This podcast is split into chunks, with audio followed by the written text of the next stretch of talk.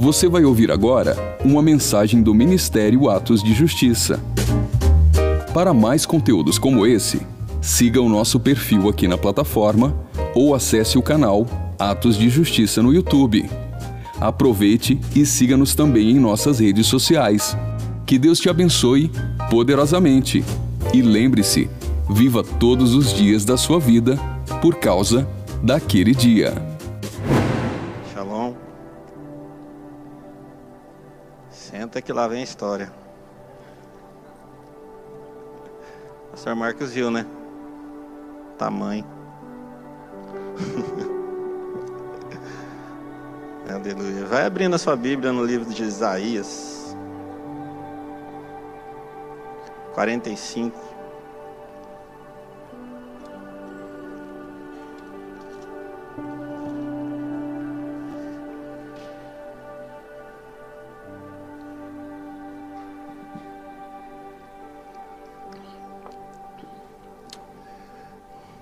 Palavra que eu vou ministrar hoje, ela está escrita assim, em vários livros. Várias, vários homens foram usados por Deus para descrever esse período que a gente vai falar hoje, que foi um período em, né, da história de Israel. E eu queria começar por esse texto de Isaías 45, para para contar como que a gente chegou até aqui nesse texto, amém? Vamos lá? Acho que eu vou falar antes. É o seguinte, todo mundo sabe que o reino de Israel, por causa dos seus reis, né, por causa principalmente de Salomão, ele foi dividido. E nessa divisão ficaram dez tribos de um lado e duas tribos do outro. E as duas tribos que ficaram em Jerusalém, elas eram a tribo de Judá e Benjamim. Judá é onde estava o cetro de governo, Judá é onde estava o cetro de Davi. Então Judá não sairia de Jerusalém. E as outras dez tribos, elas se mudaram para o norte, foram morar ali, a capital ficou em Samaria.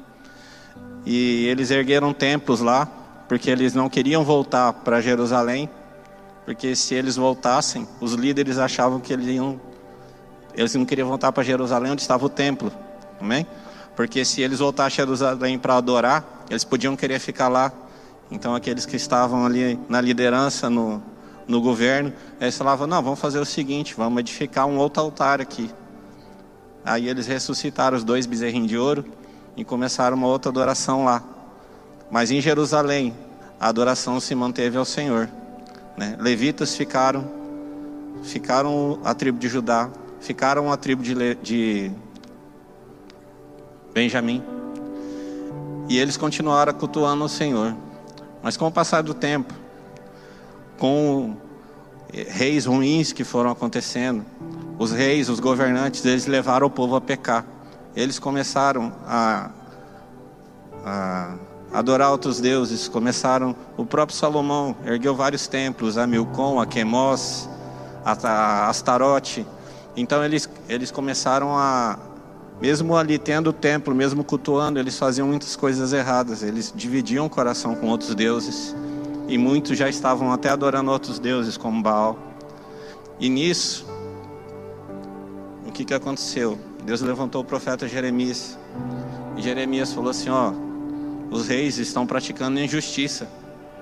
Os governantes de Israel estão praticando injustiça. O juízo está distorcido. Vocês estão favorecendo a, pessoas em detrimento de outras pela injustiça. Então vocês não estão praticando a justiça e Deus é a justiça. E quando isso tudo acontecia, o profeta Jeremias chegava e falava assim: Ó, para, porque Nabucodonosor vai vir. Nabucodonosor vai vir. E chegou uma hora que falou: Ó, não tem mais jeito, Nabucodonosor vai vir.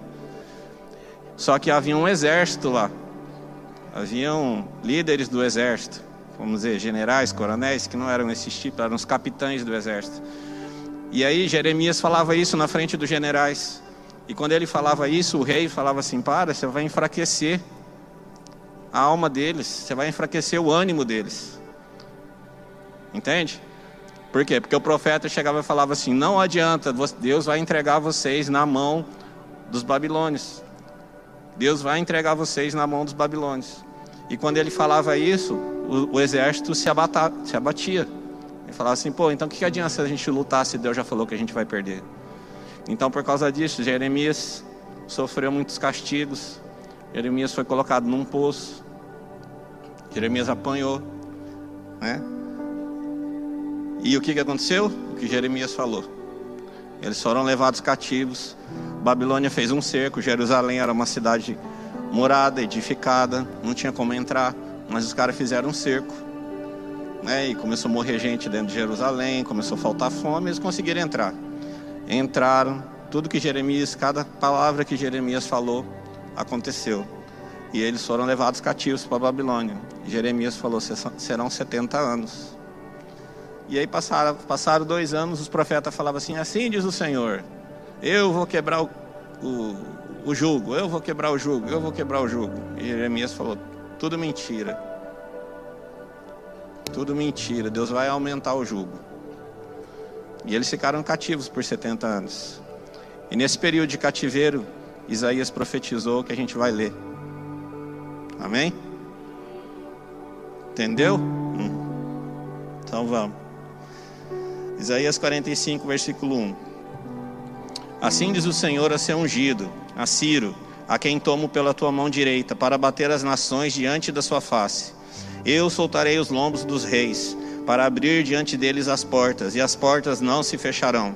Eu irei adiante de ti, e endireitarei os caminhos tortos Quebrarei as portas de bronze, despedaçarei os ferrolhos de ferro, e te darei os tesouros das escuridades e as riquezas encobertas, para que possas saber que eu sou o Senhor, o Deus de Israel, que te chamo pelo teu nome. Por amor de meu servo Jacó e de Israel, meu eleito, eu a ti te chamarei pelo teu nome, puste o teu sobrenome, ainda que não me conhecesses. Eu sou o Senhor, e não há outro. Fora de mim não há Deus. Eu te cingirei, ainda que tu não me conheças. Amém? Então olha só. Ciro, ele era o rei da Pérsia. Aliás, no tempo da profecia, acho que ele nem era nada. Acho que era outro rei. Mas no tempo da profecia, quando Deus, o, quando Isaías profetizou, ele ainda não era. E o que, que aconteceu? Nesse, nesse tempo em que os babilônios entraram em Jerusalém, eles destruíram o templo eles pegaram todas as riquezas. O templo de Jerusalém era muito rico, tinha muito ouro, prata, bronze, objetos sagrados ali, muitas coisas, tudo feito de ouro, prata e bronze.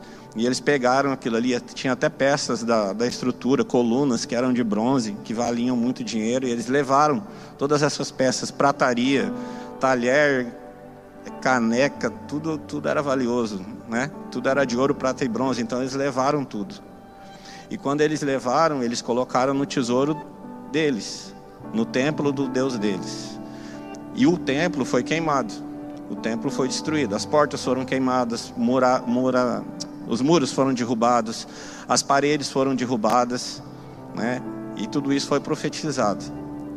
Então, tudo aconteceu e eles foram.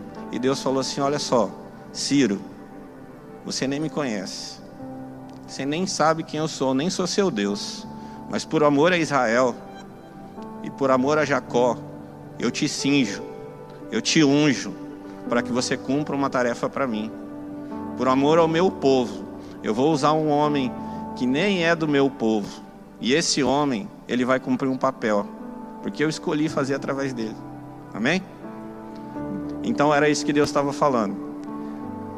Então vamos agora no livro de Esdras.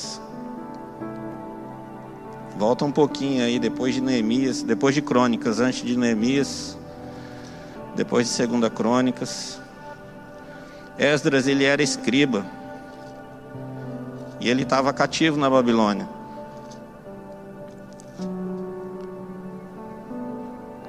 Ele foi, ele estava no cativeiro. E quando o rei Ciro, ele começou a governar, quando ele assumiu, ele emitiu o decreto. Ele falou assim: Ó, o negócio é o seguinte, vocês se ajuntem, porque o Deus de vocês me deu uma ordem. E ele disse que vocês deveriam, que eu deveria edificar o templo. Vamos ler. Um, um.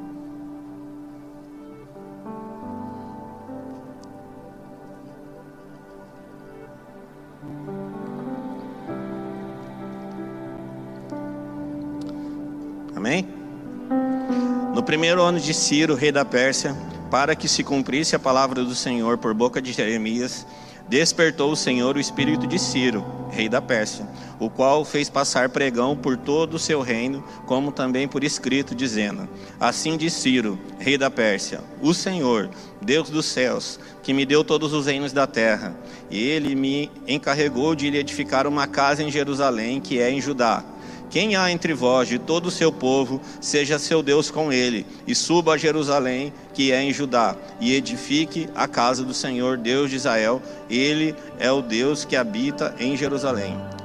Deixa eu falar uma coisa. O que, que aconteceu? Eles foram levados cativos pela Babilônia. E Deus disse assim: vai ser por 70 anos, certo? Quando o tempo se cumpriu, quando o tempo do cativeiro se cumpriu, é, Nabucodonosor nem era mais vivo, ele nem era mais o, o rei. Veio a Pérsia, os medo-persas, eram dois reinos, os medos e os persas, eles se uniram e eles vieram contra a capital da Babilônia. E, só que lá também era uma cidade murada. E como que você entra numa cidade murada? E eles estudaram e o que, que eles, fiz, eles viram? Eles viram que tinha um rio que vinha, que entrava dentro da cidade, que, que alimentava a cidade com água. O que eles fizeram? Eles vieram e desviaram o rio o leito do rio secou e eles entraram dentro da cidade. E quando eles entraram, os babilônios estavam lá fazendo as festas dele, estava tudo se embriagando. Quando eles viram, os persas estavam lá e não deu mais tempo de fazer nada. Morreu todo mundo. E aí veio o rei Ciro. Esse é o Ciro II, é o grande Ciro, Ciro o Grande. Ele é o neto do primeiro Ciro, Ciro II. E quando ele veio, que ele é, conquistou a Babilônia, aí ele falou assim: o Deus de Israel, o Deus dos céus, que fez todas as coisas, ele me deu uma missão. E agora que eu conquistei a Babilônia, esse povo está aqui. Então chegou a hora de eu cumprir a minha missão. Então ele chamou o povo, ó, todos vocês que são servos do Deus, o Deus que fez os céus e a terra, o Deus de Israel. Ele me deu uma missão, que é edificar um, um, um templo para ele em Jerusalém, que é em Judá.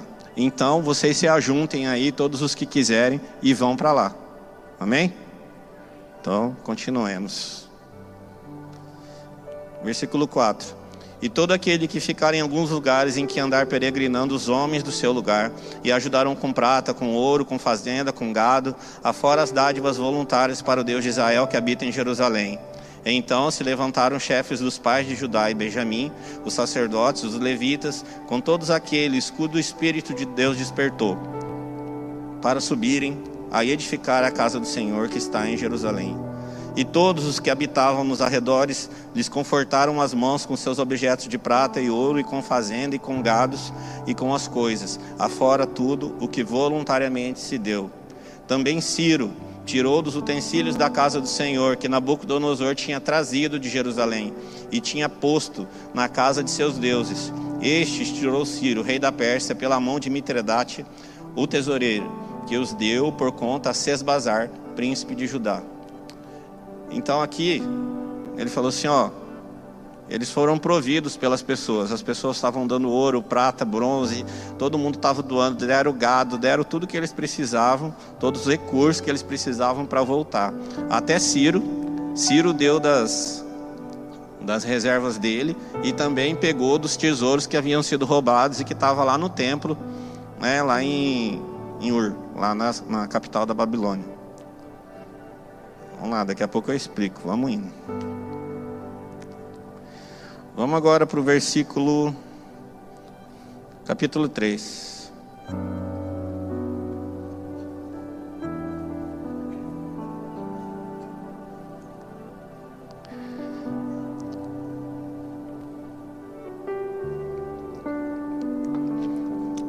Eu pulei o capítulo 2, porque o capítulo 2 ele elenca o nome de todas as pessoas que voltarem, é muita gente, né?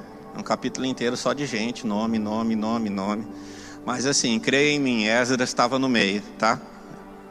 Depois você procura o nome dele, deve estar tá lá. E então Esdras veio com essa primeira leva. Esdras, depois veio também Neemias, né? Neemias, ele estava no castelo né? E ele veio, ele vem depois. É, essa história é contada, parte dela é contada no, no, tempo em que ela estava acontecendo. Livro de Esther, livro de Esdras, livro de